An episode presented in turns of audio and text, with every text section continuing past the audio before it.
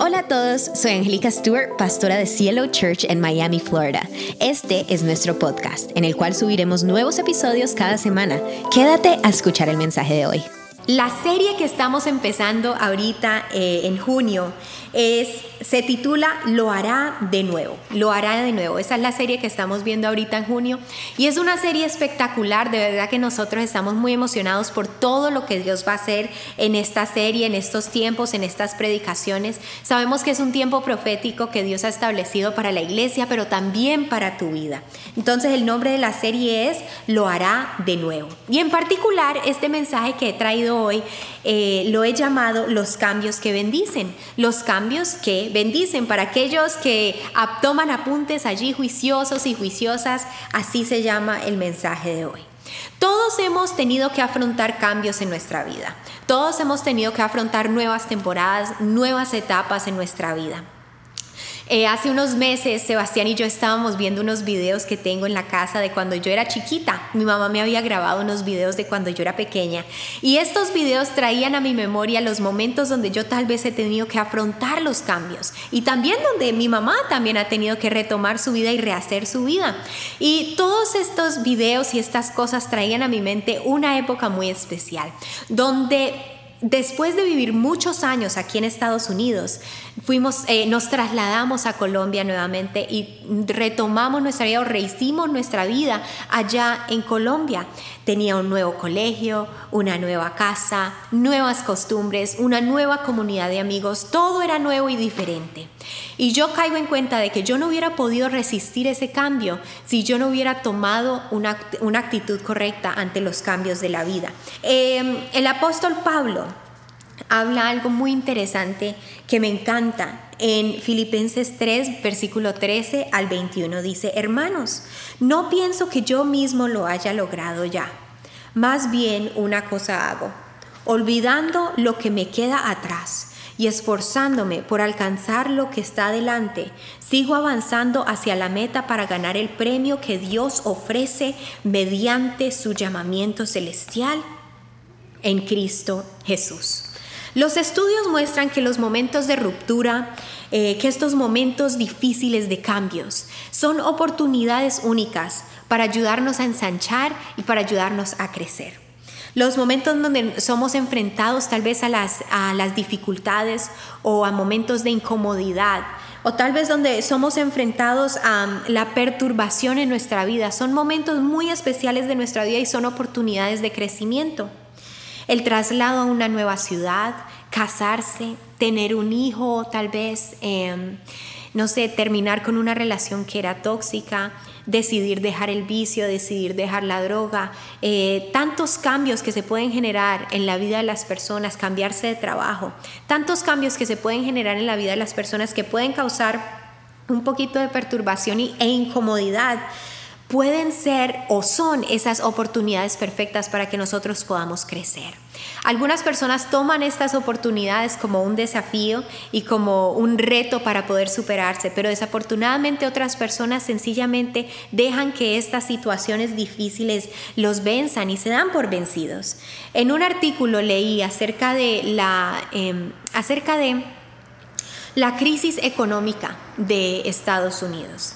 Y mm, leía en este artículo acerca de los multimillonarios que desafortunadamente decidieron quitarse la vida después de enterarse de que habían quedado en quiebra, de que estaban en bancarrota. Después de que se enteraron de esta noticia, decidieron terminar con su vida. No tengo la razón exacta o cuáles fueron las razones exactas por las cuales estos hombres multimillonarios decidieron terminar con su vida, pero yo pienso que fue porque no pudieron soportar de que en, la temporada que venía o en los años que venían iban a tener que afrontar nuevos capítulos de sus vidas, iban a tener que afrontar cambios, se iban a tener que superar. Lastimosamente estas personas no pudieron resistir a eso y terminaron quitándose la vida. Y es que afrontar a nuevos capítulos de la vida no es fácil, pero si lo hacemos con la actitud correcta y si lo hacemos de la mano de Dios, absolutamente todo es posible. Y esto me lleva a mi primer punto. El primer punto que tengo es no hay, no hay un nuevo comienzo sin un punto final. No hay un nuevo comienzo sin un punto final. La palabra nos muestra en varios pasajes cómo debemos afrontar correctamente los cambios de la vida. Y me encantan estos dos en particular. En 2 Corintios 5:17 nos enseña, de modo que si alguno está en Cristo, nueva criatura es. Las cosas viejas pasaron, he aquí, son hechas nuevas. Y, y en Isaías capítulo 43, versículo 18, nos recuerda, no recordéis las cosas anteriores ni consideréis las cosas del pasado.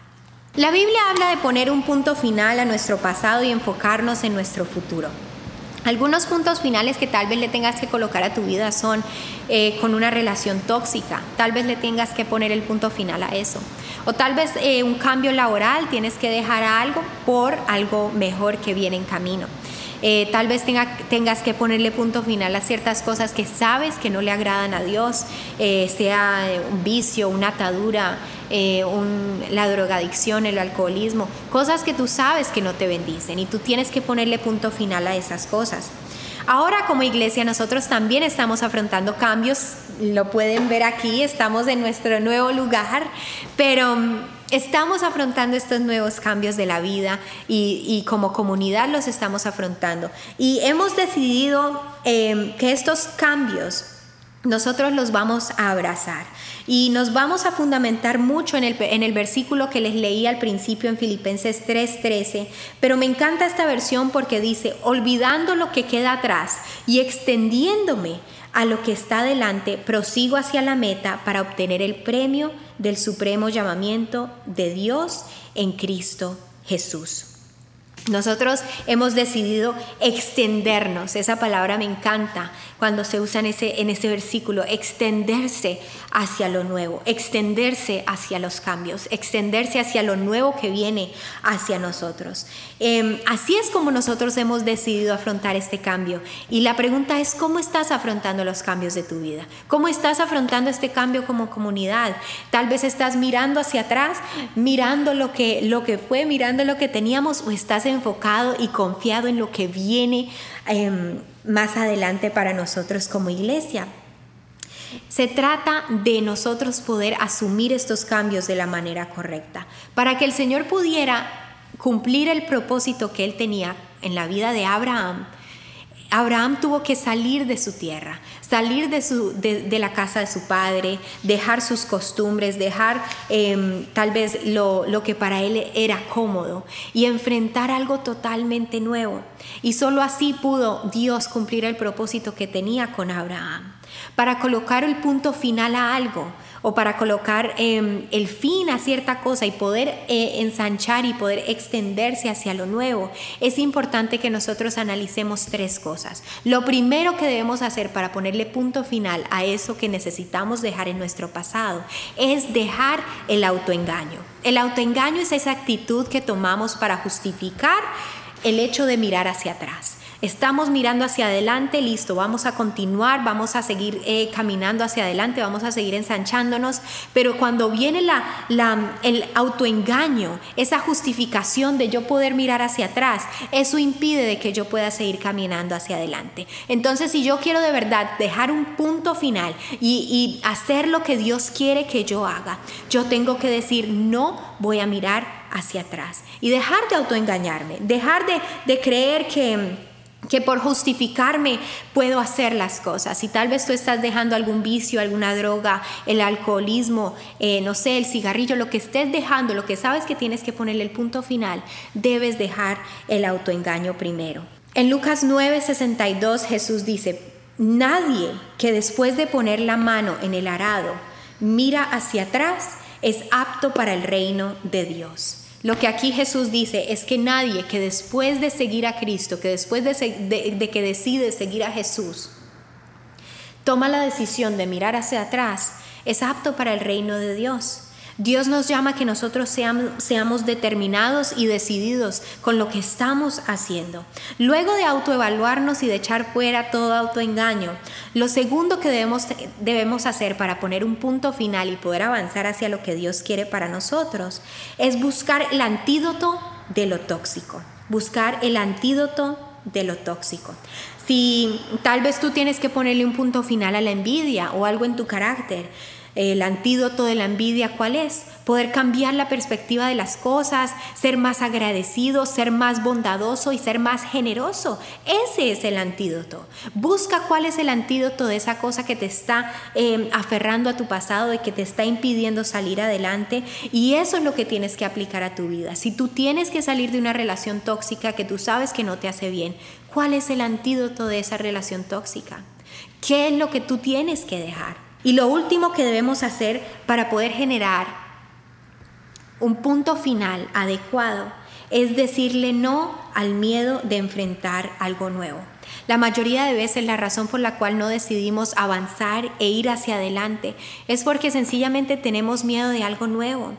Tal vez tú estás en una relación tóxica o tal vez tú estás en, en una situación laboral que, que tú dices, esto no me, no, no, no me llena, no es para mí, sé que Dios no me quiere aquí, pero tienes temor de que eso que tienes allí sea lo mejor que vas a poder conseguir. Y Dios tiene cosas mejores para ti. Si tú estás pasando por una relación tóxica, si tú estás pasando por un momento de dificultad donde dices yo tengo que dejar eso, si tú tal vez estás atado al vicio, si tú tal vez estás atado a la vanidad, a, a la superficialidad, Dios tiene mejores cosas para ti. Dios tiene mejores cosas para tu vida. Tenemos que decirle no al miedo de enfrentar algo nuevo. Hay una frase que a mí me encanta que dice, muchas veces es triste poner punto y final a algunos capítulos de la vida, pero si no lo hacemos, es imposible escribir nuevas historias. Hoy el llamado que Dios le hizo a Abraham de dejar todo lo antiguo y enfocarse en lo bueno, en lo nuevo, ese mismo llamado es el que Dios nos hace a nosotros. Es el mismo llamado que Dios le está haciendo a la iglesia. Dios tiene un nuevo capítulo para Cielo Church. Dios tiene unas nuevas oportunidades, unas nuevas esperanzas. Dios tiene unas nuevas cosas para nosotros como iglesia. Iglesia de Deuteronomio 31, versículo 6 también es para ti, donde Él te dice, sé fuerte, sé valiente, no temas ni tengas miedo, porque es el Señor tu Dios quien te acompaña, Él no te dejará ni te abandonará, Él está contigo. El Dios Todopoderoso que acompañó a los israelitas en el desierto también está contigo, también está con nosotros como comunidad. Nos ayuda, nos fortalece, nos llena y nos da la sabiduría para poder afrontar los cambios, para poder caminar en victoria y ensanchar esos nuevos territorios que Él tiene para nosotros. Nosotros sabemos cuál es el nuestro próximo capítulo. Nosotros sabemos cuál es el próximo capítulo de Cielo Church. Sabemos que Dios tiene cosas maravillosas para pero mi pregunta para ti hoy es, ¿cuál es tu próximo capítulo? ¿Qué es lo que Dios tiene preparado para ti? ¿Hacia dónde Dios te está llamando? hacia dónde Dios te está hablando para que tú puedas ir, para que tú puedas ensancharte. Tal vez Dios te está llamando para que salgas fuera de esa relación con esa persona que no te conviene. Tal vez Dios te está llamando para que tú dejes ese vicio, para que tú dejes esas cosas que tú sabes que no le agradan a Él. Tal vez Dios te esté llamando a ese cambio.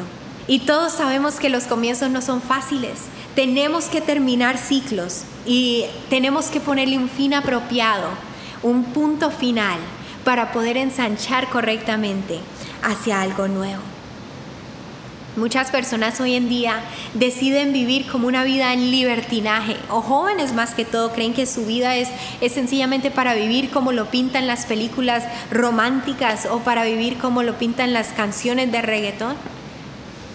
Pero tal vez Dios en este tiempo te esté llamando a un cambio, a un cambio donde te empieces a responsabilizar, donde empieces a madurar donde eh, pueda existir ese, sentido de responsabilidad en tu vida. Tal vez estás entrando a una etapa de tu vida donde estás viendo que la vida loca, que hay personas que pintan esa vida loca, eso no existe y eso no trae bendición y no trae paz.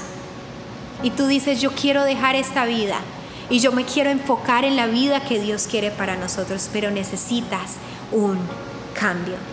Necesitas un cambio. Y tal vez eso sea la nueva meta que Dios coloca en tu vida.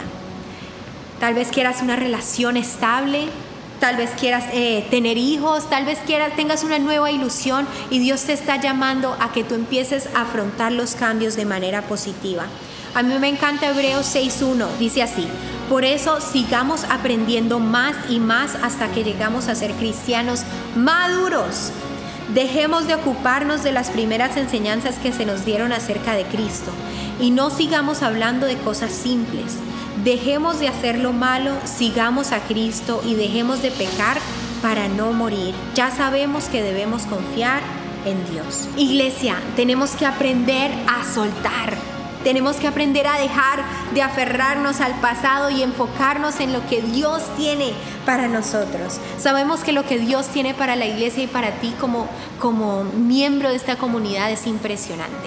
Pero algo que sí debemos hacer es soltar el pasado. Es dejar atrás lo que vivimos, tal vez en los otros lugares donde vivimos cosas gloriosas, pero sabemos que Dios tiene cosas impresionantes para este nuevo lugar como nosotros. Nuevas oportunidades y nuevos comienzos se, van a generar y están en nuestro camino. Em, Isaías 43, versículo 18 dice, yo voy a hacer algo nuevo y ya he empezado a hacerlo. Estoy abriendo un camino en el desierto y haré brotar ríos en la tierra. El Señor promete abrirnos caminos en medio del desierto, tal como la muerte de nuestro Señor Jesucristo fue el preámbulo para un nuevo comienzo. Asimismo, tal vez las cosas que parecen no tan buenas son el preámbulo para las cosas maravillosas que vienen en nuestro camino. La resurrección de Jesucristo no solo fue una nueva oportunidad para Jesús, sino también una nueva oportunidad para toda la humanidad. Yo quiero que ustedes vean un momento aquí este lugar. Este lugar es maravilloso, pero sabemos que todavía no refleja la hermosura del reino de Dios y la hermosura que es la esencia de Cielo Church, pero sabemos que lo va a generar. Sabemos que esto, esto va a ser transformado conforme a la hermosura y conforme a la excelencia del reino de Dios. Asimismo es que nosotros tenemos que mirar tal vez las cosas que no se ven tan bien como oportunidades donde Dios se va a manifestar y donde Dios va a hacer que las cosas sean excelentes. Y esto me lleva al segundo punto. Em, y lo, segundo que quiero hablar es la actitud de Caleb. La actitud de Caleb. En números 13 y 14 vemos la historia de los 12 espías. Los 12 espías. Resulta que Canaán, Canaán es donde vivían Abraham, Isaac y Jacob. Allí vivían. Después de que Jacob estaba allí con su familia, eh, se generó mucha hambre ahí en Canaán.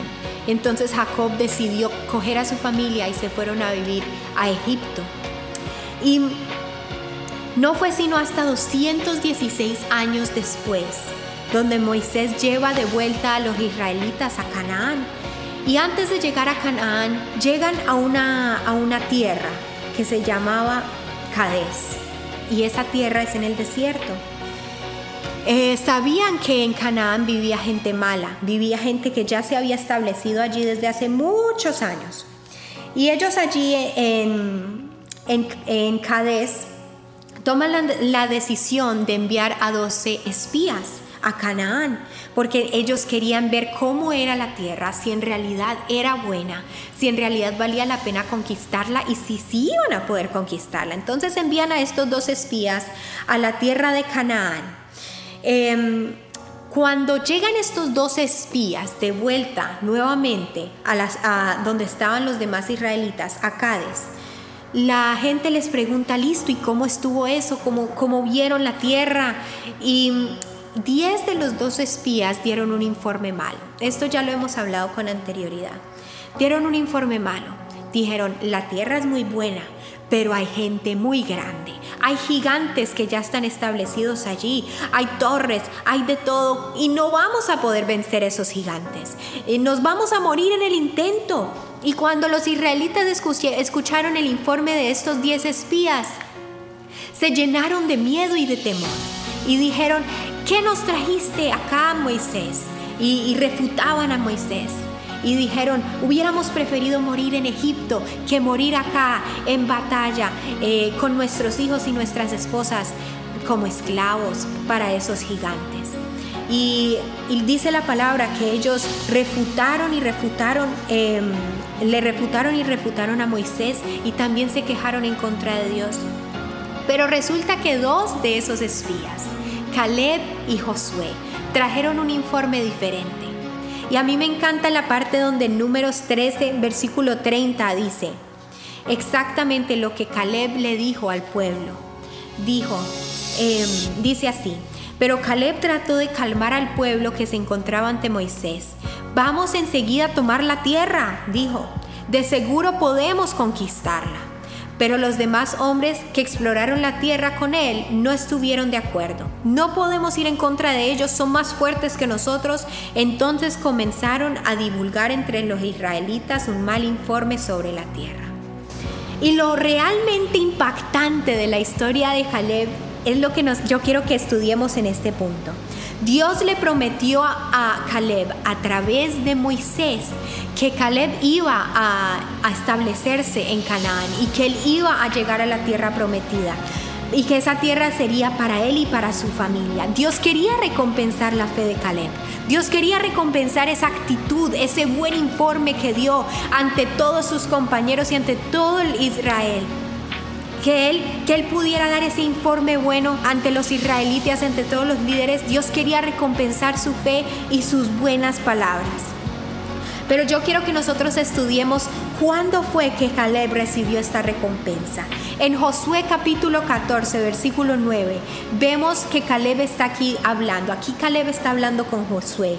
Y entonces él dice, entonces Moisés me juró la tierra en que has puesto el pie será siempre tuya y de tus descendientes, porque te mantuviste fiel a mi Dios y Señor. Ya han pasado 45 años de que, desde que el Señor le dijo esto a Moisés, que fue cuando los israelitas andaban todavía en el desierto. Y conforme a su promesa me ha conservado con vida. Ahora ya tengo 85 años pero todavía estoy tan fuerte como cuando Moisés me mandó a explorar la tierra. Y puedo moverme y pelear igual que entonces. Por eso te pido que me des ahora la región montañosa que el Señor me prometió. Tú sabes desde entonces que los descendientes del gigante Anak viven allí y que tienen ciudades grandes y bien fortificadas. Pero yo espero que el Señor me acompañe y me ayude a echarlos de allí como Él lo ha dicho. Entonces Josué bendijo a Caleb, eso dice el versículo 13, y le dio Hebrón para que fuera de él y de sus descendientes. Así como así fue como Hebrón llegó a ser de Caleb y de sus descendientes hasta el día de hoy, porque Caleb se mantuvo fiel al Señor Dios de Israel. El pastor ha hablado múltiples veces de no ser un portador de malas noticias, de no ser un portador de un mal informe. Y yo quiero que hoy nos enfoquemos en la actitud de Caleb, en la actitud de Josué, en las palabras de fe que tuvo este hombre.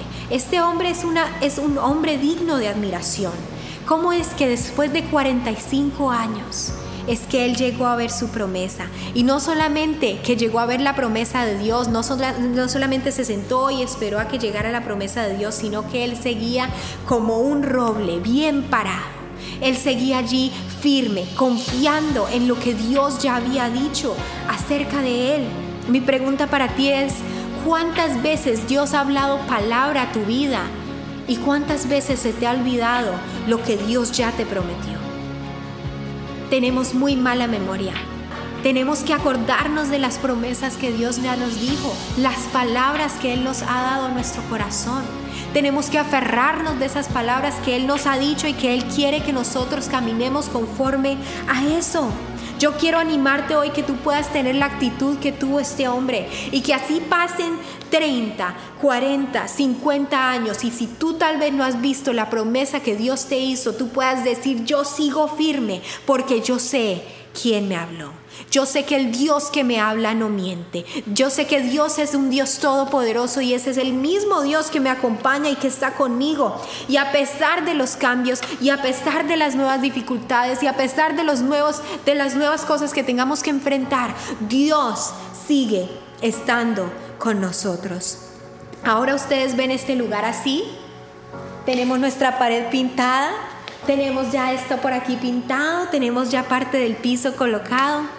Pero cuando Sebastián y yo llegamos a este lugar, esto estaba lleno de basura. Atrás no se podía entrar, mejor dicho, este lugar estaba tenaz, estaba tenaz. Pero cuando nosotros llegamos aquí, dijimos, esto puede ser una iglesia. Esto puede ser una iglesia. Aquí podemos traer la presencia hermosa, maravillosa, eh, atractiva de Dios a este lugar. Y esa hermosa presencia que nos transformó a cada uno de nosotros, esa misma hermosa presencia puede transformar este lugar. Y cada día hemos visto avances. Ha sido impresionante. Ha sido impresionante lo que nosotros hemos podido ver en estos tiempos. Y el, jueves de esta semana, que fue cuando nos entregaron oficialmente el local, em, vinimos algunos del equipo y nosotros vinimos en la noche a orar, a mirar, a conocer, porque algunos no conocían.